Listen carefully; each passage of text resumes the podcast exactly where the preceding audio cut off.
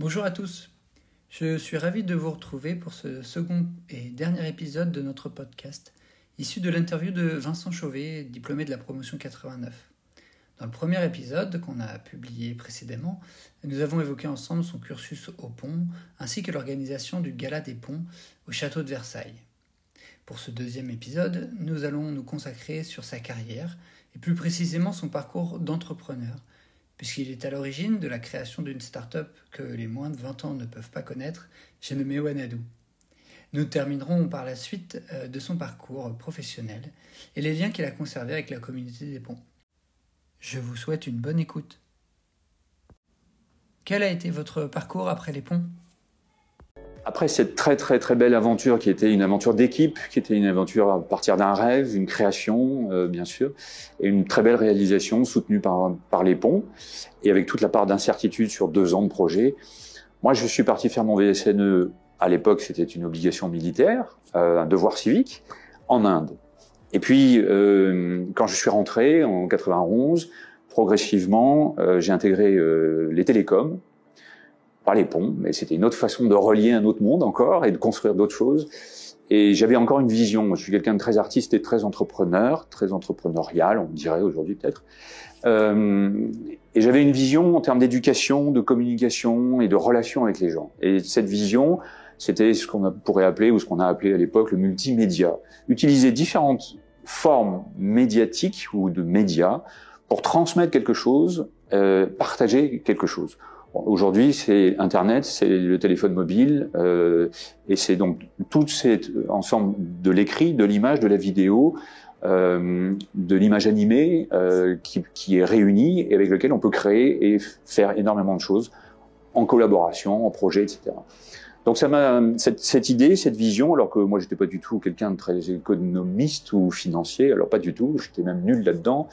Euh, ça m'a, j'ai eu la chance euh, à partir de cette vision, de rencontrer quatre autres personnes qui étaient plus techniques que moi ou plus financiers que moi aussi. Euh, et on a eu la chance, à cinq, de créer un projet qui a donné ensuite euh, la naissance à une société et une marque qui s'est appelée Wanadu, qui, qui, a été donc la première grande, grande start-up euh, française. Euh, pour vous donner une idée, notre business plan en 95, quand on a démarré et qu'on s'est dit on peut en faire techniquement, et on verra sur un plan business si ça fonctionne, mais en termes de vision et de service, on a l'idée, on a les compétences, on peut essayer, on va lancer ce projet. Notre business plan, c'était première année, objectif 10 000 abonnés, deuxième année 20 000 abonnés, troisième année 30 000 abonnés. on a fait 15 000 abonnés première année, euh, 100 000 la deuxième année, 500 000 la troisième année. Donc c'était une hyper croissance, c'était 15% de croissance par mois le recrutement des abonnés, des, des clients, etc. 15% par mois. Donc il y a une vitesse. Moi, je recrutais deux personnes par jour, par exemple, à l'époque. Enfin, pas, pas, tout seul, mais donc ça a été une aventure euh, à la fois technique, visionnaire, médiatique, euh, absolument extraordinaire.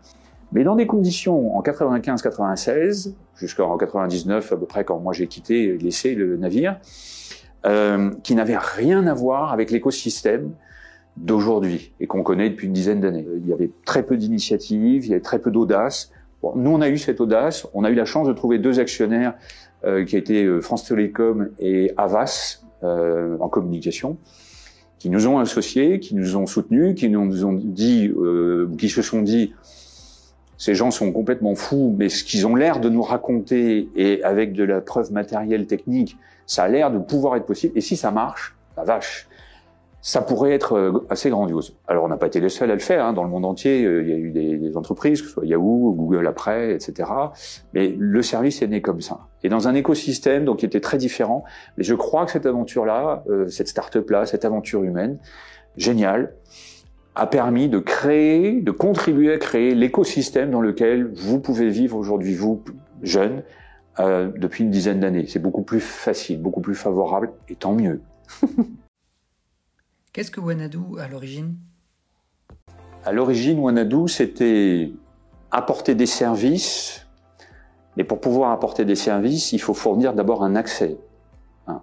C'est comme si vous dites, tiens, je voudrais profiter d'un tourisme dans une région de France, euh, je ne sais pas, dans le Pays Basque, euh, il faut un accès. Donc il faut des routes ou un avion ou, on peut avoir ses, ses, pieds aussi, mais de toute façon, il faut un chemin. Voilà. Donc l'idée, c'était fournir avec Wanadu les infrastructures euh, techniques qui le permettent, et au-dessus, apporter tout un ensemble d'applicatifs et de possibilités applicatives que l'on fournit. À, le mail, à l'époque, c'était un service, hein, maintenant c'est évident, mais le mail, euh, des sites web qu'on peut se créer, euh, qu'on pouvait se créer, et euh, le chat, etc. Enfin, toutes ces applications qui aujourd'hui sont évidentes, elles étaient à créer à l'époque. Et l'idée, c'était aussi de pouvoir permettre à n'importe qui de pouvoir progressivement créer ses propres applications. Bon, c'est ce qu'Apple après a fait de manière beaucoup plus géniale avec l'Apple Store, etc. Mais ça part de, la, même idée. Vous voyez, des tas d'applications à partir d'un accès que vous fournissez à des gens qui avaient au départ simplement un téléviseur ou un minitel. On était dans la préhistoire. Mais c'était la vision était de dépasser le Minitel, bien sûr, et d'offrir tout ce que vous connaissez aujourd'hui parfaitement et qui est très fluide et tellement facile à utiliser. Diriez-vous qu'il y a une différence entre entreprendre aujourd'hui et en 1995 Pour comparer peut-être le fait d'entreprendre. Entreprendre, ça part d'abord de, de, de, soi, j'ai envie de dire. De, on a une idée, on a une vision, on a un rêve. Il y a une part de ça. Ça peut être aussi une rencontre avec deux, trois personnes, une équipe. Ça, quelles que soient les époques, c'est facile. C'est relativement facile. Maintenant, on peut rencontrer plus de personnes qui n'ont pas les mêmes compétences grâce à Internet. C'était pas le cas il y a 20 ans, il y a 100 ans, il y a, il y a 2000 ans. On peut s'associer et fonder quelque chose entre l'Australie, par exemple, et le Japon, ou entre la France et les États-Unis, etc. C'était pas le cas il y a quelques dizaines d'années. Mais au-delà de ça, je crois que ce qui est plus facile aujourd'hui, c'est de trouver des financements. Ça, c'est la grande, grande différence. Mais l'audace à entreprendre, je crois qu'elle fait partie de la nature humaine. Hein. L'être humain est profondément, profondément audacieux. C'est ce qui crée à la fois euh, euh, dans la nature humaine les plus belles choses et puis quelquefois les choses les plus, les plus horribles. Hein. Dans, dans l'audace, il y a de tout. Donc euh, je crois que l'audace à entreprendre fait partie de notre nature humaine et qu'elle nous habite tous plus ou moins. Comment s'est terminée l'aventure Wanadu pour vous? L'entreprise euh, qu'on avait créée en 95-96, donc qui a été lancée avec la marque en mai 96, elle a prospéré et bien bien au-delà de tous nos pires euh, délires entre guillemets ou nos plus folles ambitions.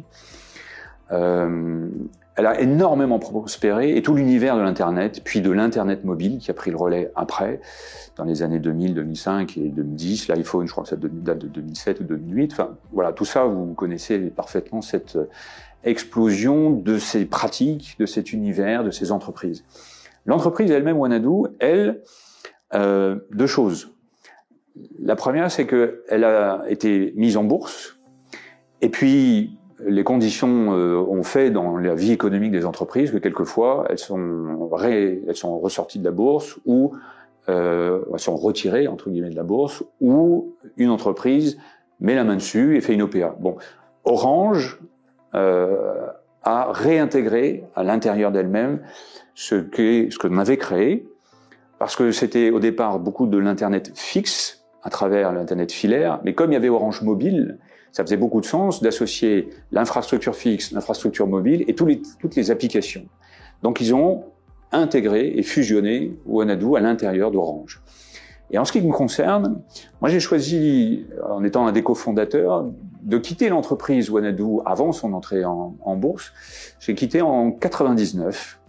Alors pour une raison très simple et qui rejoint peut-être ce que j'ai évoqué tout à l'heure, c'est que euh, à l'époque les conditions pour pouvoir entreprendre euh, n'étaient pas les mêmes.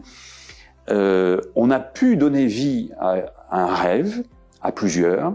On a pu euh, réaliser les moyens techniques, le déploiement et la très forte croissance de, ces, de cette entreprise, de son succès commercial, technique, etc., de son développement, de sa créativité. Mais en même temps, l'actionnaire ou les actionnaires étaient euh, très classiques, j'ai envie de dire, dans une ancienne économie euh, avec des règles et certaines rigidités. On ne pouvait pas mettre au comité de directeur des gens qui avaient à peine 30 ans. C'était une règle pour eux.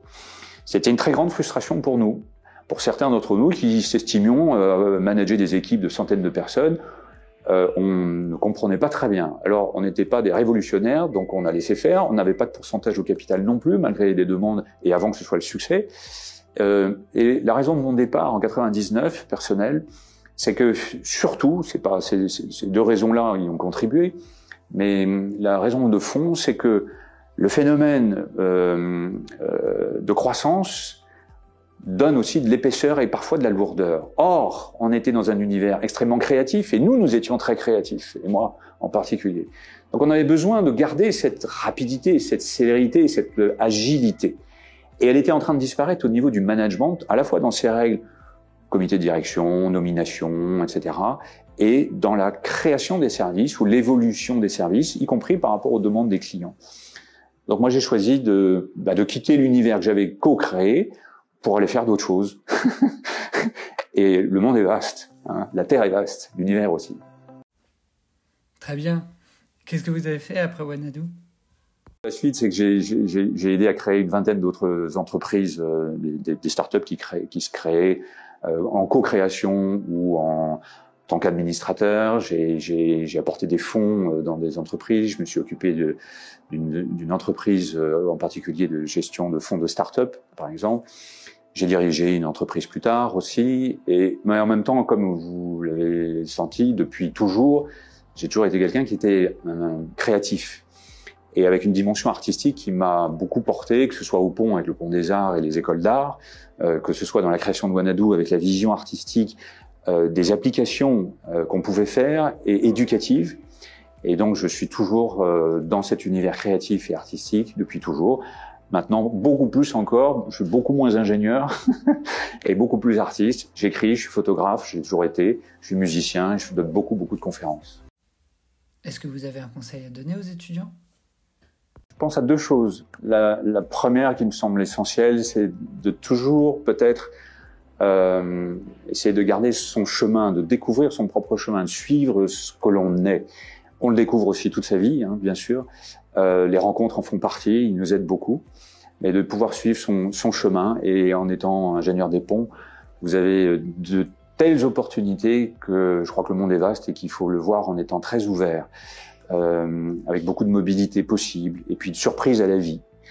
Euh, et je pense à une chose également, qui est que le monde dans lequel on vit, surtout là en janvier 2022, depuis deux ans, avec cette pandémie, et qui est pas prête de se terminer, les choses sont compliquées sur un plan moral, sur un plan vie sociale, sur un plan familial, parfois affectif aussi. Ça pèse à, tout le monde, même s'il y a beaucoup d'énergie, beaucoup d'entrepreneuriat, beaucoup d'études et de sérieux dans, dans tout ce que les jeunes peuvent faire, ou les entreprises aussi. Euh, il y a beaucoup de choses qui se transforment. Hein, le, climat, le, les économies, les formes d'économie, les associations, les compétences, euh, beaucoup de choses qui sont en transformation dans notre monde. Euh, et les plans de relance des gouvernements le mettent aussi très fortement en valeur, que ce soit sur un plan géopolitique, climatique, que ce soit sur la mobilité du transport, les formes de transport, sur les relations sociales, le vieillir aussi ensemble, etc. La santé. Euh, par rapport à ces transformations, il y a quelque chose qui peut nous concerner aussi, je trouve. Euh, c'est une phrase de Gandhi que j'aime beaucoup qui disait « Soyez la transformation que vous voulez voir dans le monde ». Ça nous laisse cette part de rêve d'avoir envie de voir le monde se transformer d'une certaine manière avec notre vision, et ça nous ramène aussi à une certaine humilité, à pouvoir nous-mêmes euh, être ouverts à nous transformer en, en mieux, euh, en découverte de certains de nos talents et puis de certains et à travailler certains de nos défauts qu'on a tous aussi par rapport à certaines situations. Et enfin, j'en arrive à ma dernière question. Quel contact gardez-vous avec euh, les ponts et sa communauté? J'ai gardé des liens éternels avec euh, l'âme de ce qu'on a vécu, euh, d'amitié, etc. Après, pour être plus plus plus concret, euh, je, je, vois assez peu des anciens des ponts euh, avec qui on a pu partager, construire des choses. Voilà, il y a eu beaucoup de, de gens qui ont fait des, des, des, chemins très variés professionnellement, géographiquement. Euh, mais je sais que quand on se parle ou qu'on se retrouve, on est quelques-uns, hein, je, de différentes promos. J'en vois un euh, la, la, semaine prochaine avec qui je déjeune, que, c'est un garçon que j'aime énormément, Bertrand Clochard, euh, et qui lui parle de la mystique de l'eau. J'adore ça. Il est dans le domaine de l'eau depuis toujours, en tant qu'ingénieur des ponts et il parle de la mystique de l'eau. Il travaille pour l'Agence française du développement. Bon. Donc je garde des souvenirs épatants pour certains vivants euh, et partagés. Et concernant l'institution des ponts, bah, cette interview est un peu une reprise de contact après euh, des années, j'ai envie de dire un peu d'éloignement. Euh, la vie fait, fait ça, hein, c'est un peu les allers-retours qu'il y a quelquefois. Et euh, en faisant un don à la Fondation des ponts et en ayant le plaisir de faire ce don euh, il y a quelques mois, j'ai ajouté un, un, un, petit texte et ça nous a donné l'occasion bah, de, de reprendre contact. Et je suis très heureux de de pouvoir renouer, de retisser, de refaire un petit pont vers la Fondation des ponts, l'école des ponts et la communauté des ponts. Voilà, ce podcast est désormais terminé. Merci à tous de l'avoir suivi. Je tenais particulièrement à remercier Vincent Chauvet de m'avoir accordé cette interview. Son parcours a également été euh, une source d'inspiration pour moi dans l'organisation de la soirée des ponts ou encore le développement de nos actions afin d'encourager l'entrepreneuriat. Alors si vous l'avez aimé, n'hésitez pas à vous abonner euh, afin d'être tenu informé de nouveaux épisodes. Enfin, n'hésitez pas à me contacter en m'envoyant un email à guillaume.monassi, m o n a c i at fondationdesponts.fr pour me faire part de votre retour, me proposer des personnes à interviewer dans le cadre de cet épisode, vous peut-être. Et je vous dis à bientôt. Au revoir.